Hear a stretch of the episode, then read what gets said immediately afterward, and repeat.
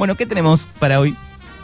Eh, tenemos, se cumplieron ayer 45 años de, del aniversario del golpe cívico-militar eclesiástico en Argentina y queríamos hablar sobre la fecha, pero um, irnos un poquito más para, para un país limítrofe de, de, Argentina y vamos a arrancar con, con una pregunta porque le tomamos como cierto cariño al, al comienzo con con preguntas, medio como profesoras que están queriendo interpelar a, los alumnos a, participar. Así que arrancamos y vamos a preguntarles eh, si conocen cuántos países hay en el, en el mundo. Un número, Manu, ¿tenés idea? 240 eh, y pico, qué sé yo, tiro. Estuviste bastante cerca, hay 193 países reconocidos por la ONU. ¿Y saben cuántos países actualmente están bajo regímenes dictatoriales? Mm, de los 190 y pico, bueno, yo le, tiro un por lo menos un 40, 40 países por lo menos. Alto el número, no, por suerte no. Solo hay 13. Igual, esto es un dato de Wikipedia, habría que ahondar más eh, en, la exactitud del número, pero hay 13. Me parece que el número dentro de todo está bastante bien. Sí, igual mete un poco de miedo justo ese número, 13. es verdad, no lo había pensado. Es verdad, es verdad. Y mm, volviendo a, las preguntas, ¿te, preguntaste alguna vez si, si, si es posible que en Argentina vuelva a suceder otro golpe de Estado?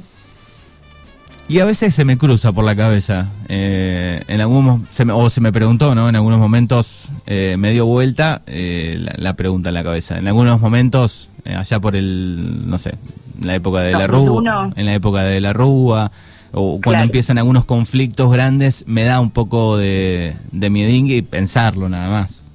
Es verdad, es, es una pregunta que, que, que incomoda, pero también es, es necesaria y sobre todo teniendo en cuenta en la actualidad los avances de la derecha, tanto en Latinoamérica como en el mundo, y mm, la verdad que en el Cono Sur nos sobran los dedos de la mano para contar los países que no sufrieron un, golpe de Estado. Ya sabemos que en los 70 el golpe de Estado era la, regular, básicamente. Y vamos a hablar hoy de, Bolivia, porque Bolivia no, no fue la, la excepción. El 10 de noviembre de 2019 hubo un golpe de Estado que derrocó a Evo Morales. Wikipedia, así como reconoce que hay 13 países que están bajo regímenes dictatoriales, desconoce este golpe o lo esconde solapadamente. Pero en Bolivia sí hubo un golpe de Estado, un agente estatal puso punto final a un gobierno elegido por el 61% de los votos allá por el 2014. El mandato de Evo finalizaba el 22 de enero del 2020, pero esto no, no pudo concluir su mandato. Eh, hubo motines policiales que comenzaron 48 horas antes de, la salida de, Evo y una sugerencia del alto mando de las Fuerzas Armadas para que renuncia. Los principales dirigentes de, la oposición boliviana fueron también creadores y partícipes del, golpe, pero no fueron boludos. Sabían que, el golpe policial y militar a un presidente indígena que estaba enfrentado con Estados Unidos iba a ser pésimamente interpretado por la comunidad internacional, porque ya sabemos que Latinoamérica estuvo en la década de los 70 golpeada por golpes. Eh, y hubo una política de memoria, verdad justicia en la mayoría de los países. Por eso, la derecha se dedicó a construir una narrativa que habilitara la, el golpe de Estado y empezaron a hablar de un fraude monumental que habilitara de cierta manera una insurrección popular. Recordemos, en el 2016 Evo Morales llama a un referéndum para que la población elija si él se podía o no volver a candidatear, la re-reelección. Evo Morales entra al poder allá por 2005, siendo el primer presidente indígena del país y de toda Latinoamérica. Cuestión que se volvía a presentar porque el referéndum del 2016 habían votado a favor de la reelección. En fin, horas antes del derrocamiento de, Evo Morales, el entonces comandante de las Fuerzas Armadas Bolivianas, William Kaliman, decía en una conferencia de prensa lo siguiente, sugerimos al presidente del Estado que renuncie a su mandato presidencial, permitiendo la pacificación y el mantenimiento de la estabilidad por el bien de nuestra Bolivia. Otra vez, las Fuerzas Armadas sugiriendo, sin dar muchas opciones, a un presidente votado a través de eh, elecciones que se vaya. Y así quedaba en evidencia la injerencia militar en la política nacional, algo inconstitucional en Latinoamérica producto de la cantidad de golpes militares que hubo en el siglo XX. Recordemos, las Fuerzas Armadas no deliberan, están subordinadas al presidente. Se ve que esto no les valió de mucho. Hubo otros cómplices y facilitadores del golpe y no sé, Manu, si un agente exterior, ¿quién pensás que pudo haber metido la mano? E -E -U -U. Exacto, Estados Unidos, que históricamente ha estado detrás de, los golpes de Estado de toda Latinoamérica y el mundo, sus propios documentos desclasificados así lo demuestran. En Bolivia esta participación fue tan clara como burda. La OEA, la Organización de Estados Americanos, jugó un rol determinante en el desenlace del golpe de Estado contra, contra Evo. Tras las elecciones de 2019, en las que había ganado el MAS, el partido, el, partido que integra Evo, eh, dijo que había indicios de irregularidades, por lo que consideraba que esos comicios debían repetirse, a lo que Evo dice, ok, vamos a hacer nuevas elecciones, 2019, pero la derecha pide la renuncia de Evo y la OEA que había hecho una denuncia, no dice nada. O sea, tiró la piedra, pero luego se desentendió por completo. Es más, la OEA contrató dos consultorías externas para que investigaran los indicios de irregularidades, pero nunca hubo un dictamen de esas evaluaciones. O sea, dijo que hubo irregularidades, contrató dos consultorías para que comprobaran esas irregularidades y después nunca presentó como las conclusiones. Hasta ahí algo que, que, ya, que ya sabemos y que ya conocemos. Lo que sucedió después en Bolivia, ya lo conocemos, Janine Añez toma el poder ejecutivo por la fuerza, no hubo una sucesión constitucional ni designación de la Asamblea Legislativa Plurinacional. Janine Añez era una senadora, eh, entonces lo que, lo que podemos confirmar pese a lo que dice Wikipedia, es que efectivamente en Bolivia en el 2019, el 10 de noviembre, hubo un golpe de Estado, ahí nomás de, de Argentina. La pésima gestión de, de la pandemia de Janine Añez, recordemos que en el 2020 estalló el coronavirus, sumado a la crisis económica después de 14 años de estabilidad en Bolivia, el retorno del racismo de Estado, la unidad del movimiento indígena originario campesino y la división de la derecha tiraron por la borda lo que sería la última etapa de lo que hasta el momento había sido una exitosa simulación de constitucionalidad por parte del gobierno de facto. Bolivia viene a brindarnos ciertas lecciones sobre el poder, sobre cómo deben actuar los gobiernos populares y sobre cómo no deben hacerlo. Evo es el ejemplo vivo de que los movimientos colectivos no pueden depender de, única, de una única persona.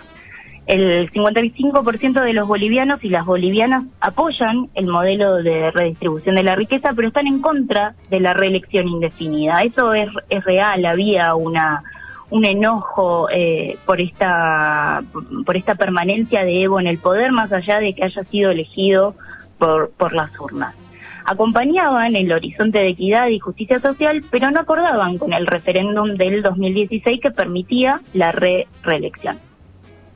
El golpe de Bolivia estuvo básicamente destinado a sembrar miedo, a abrir las heridas de una sociedad colonial, racista, misógina y homofóbica. La historia se repite, los actores cambian sus trajes, pero no las mañas, y el revanchismo toma las calles en busca de sangre y de enemigos. Aleccionar. Esa es la palabra que tanto le gusta a la derecha. En Par en el Mundo eh, nos contactamos con Ivana Margarucci, que es historiadora, eh, becaria doctoral del CONICET, investiga sobre la historia de trabajadores y las izquierdas en la región andina y le preguntamos qué, reflexiones podía hacer sobre, sobre el golpe en Bolivia y si era posible afirmar que Bolivia vino a demostrar las debilidades o las fortalezas de las democracias latinoamericanas y escuchamos la primera parte de su respuesta. Bueno, yo creo que existen eh, diferentes eh, respuestas a esas preguntas. Si uno lo analiza solamente desde un aspecto político, podríamos decir que el proceso de Bolivia en el último año representa eh, lo contrario a una situación de debilidad democrática, porque, bueno, después del golpe, después de un año del golpe, eh, se produjeron nuevas elecciones, ganó el partido, el partido de puesto, a pesar de que no con las mismas figuras, inclusive la figura de Evo Morales en este momento está siendo altamente cuestionada en Bolivia y en realidad eso muestra eh, todo un proceso anterior, tenía que ver con cómo se fue descomponiendo su autoridad, sobre todo en base a esas eh, prácticas y esas muestras, digamos, de querer perpetuarse en el poder a pesar de lo que se había, lo que había dicho el, plebiscito donde eh, se, se, votó en contra de, su continuidad. Entonces decía, eh, si uno atiende a ese, a ese proceso, uno podría decir que bueno, que, la democracia en Bolivia está fuerte. Ahora, si uno lo analiza desde otro ángulo, ¿no? si uno lo piensa desde una perspectiva económico-social, esos estados tienen grandes deudas, y digo esos estados pues no solo pienso en Bolivia. Bueno, yo mm, cuando cuando le preguntaba esto, esto a Ivana, mi, primera sensación era, era que había cierta debilidad en la democracia latinoamericana si en el 2019 sucedía un golpe. Cuando Ivana me responde, pienso, ah, ok, duró mucho menos de lo que han durado históricamente los golpes militares. Sí, y, y, tal vez la pandemia, no sé, también colaboró un poco, ¿no? Exacto, una, una buena para la pandemia, lo notamos ahí un, un arrocito. Sí, sí. Después de, lo que hemos visto en ese lapso que estuvo eh, esta señora ahí al mando de, Bolivia, ¿no? Sí. Sí, sí, arrancando por eh, levantar el mismo día que se autoproclamó presidenta una Biblia, teniendo en cuenta que Bolivia es un estado plurinacional y, de muchas eh, religiones, básicamente.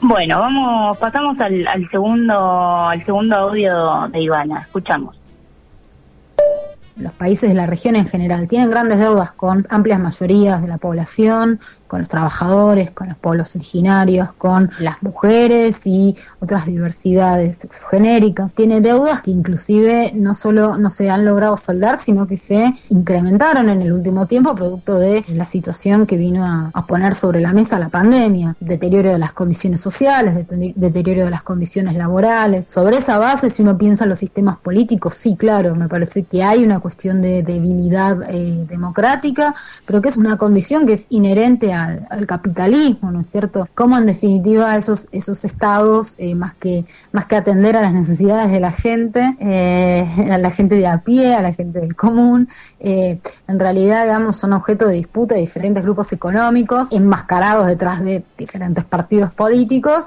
que piensan el Estado como, como, como un lugar de, de rapiña y para favorecer a los propios, ¿no es cierto? En definitiva, uno puede pensar en esa clave, lo que pasó en Bolivia y lo que está pasando en otros en otros países donde hay, digamos, fuertes disputas entre partidos de gobierno y la, llamada oposición. Ese es el caso de, de Argentina, por ejemplo. Y digo, la llamada oposición eh, no es porque en nuestro caso el macrismo no, no, no, sea opositor al gobierno, sino, yo me pregunto y me respondo también, eh, que, nadie, se está, nadie se está cuestionando, eh, en definitiva, de transformar realmente la sociedad para que este, esas, esas demandas de, de las poblaciones sean atendidas. En la medida en que no se resuelva eso, ¿sí? O sea, la, la, la, la, la grieta, la grieta real va a seguir estando entre los que tienen y los que no tienen, y eso eh, le, va a dar un carácter así como de una debilidad este, endémica a, nuestros, a nuestros sistemas políticos.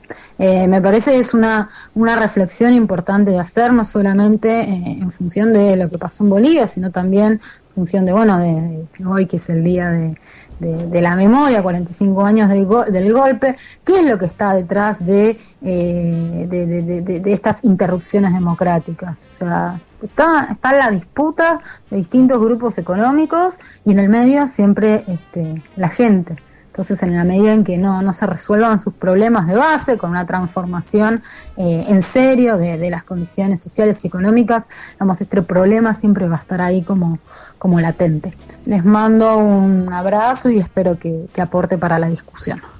Bueno, ahí la escuchamos. Ivana Margarucci es eh, profesora de, Historia y ¿qué más, eh, Tamara? y becaria del CONICET. Eh, investiga la historia de, los trabajadores y las izquierdas en, la región andina. Lo que dice Ivana también es esto que hablábamos al, comienzo, digo, también eh, las, las revueltas y las movilizaciones que se dieron en Bolivia eh, también hablaban de un descontento de, de este de este personalismo, había solo una figura eh, que era Evo y, también había un descontento con, con esa re reelección independientemente que después gane en, en, las urnas. Digo, esto de eh, se, se, muere el líder y, se muere el proyecto, no, no debería ser así, debería ser algo mucho más más grande, debería prevalecer la idea por sobre, por sobre las personas, básicamente. Así que nada, el, audio de, Ivana me parece que es bastante, bastante claro. Eh, volviendo un poco más para, para Argentina, no sé si, recuerdan aquel discurso de, Raúl Alfonsín en, en la asunción de, la Asamblea Legislativa de 1983, una frase que, lo coronaría como el radical más respetado de los últimos años y decía así, con la democracia se come, se cura y se educa. ¿La, la recordabas, Manu? Sí, inolvidable la Histórica. Histórica, claramente. El tiempo vino a demostrar que si bien la frase es linda, falta convicción política para, para que, que así sea. Y nos volvemos a preguntar qué debería ser la democracia, que todos tengan todo y que a nadie le falte nada. La palabra democracia despierta ilusiones, nos convoca a preservar lo que tenemos, el lugar que ocupamos, las libertades que de hecho y sin permiso alguno ejercemos. Bolivia fue la pausa no deseada y nos estampó de un cachetazo lo que ya sabíamos. Las élites están ahí, agazapadas, esperando y tramando para seguir quitando derechos. Lo que se olvidan es que el pueblo tiene memoria, a 45 años del golpe cívico, militar y eclesiástico, para en el mundo lanza un grito de memoria, de verdad y de justicia, que los culpables sepan que a donde vayan los iremos a buscar. Eso ha sido todo por hoy. Bueno, te agradecemos por la columna de este Par en el Mundo del día de hoy, Tamara Deisel, aquí en Mañanas Urbanas. Nos encontramos el próximo jueves, 12 y media. Adiós. Buen fin de semana. Gracias, Manu, igualmente.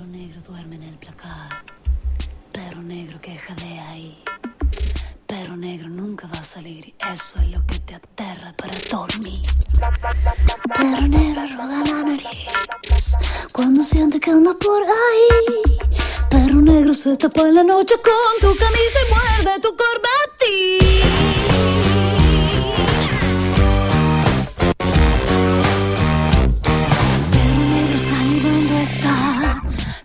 Negro que te huele ahí. Perro negro te atenaza con los dientes sobre tu mente, juega feliz.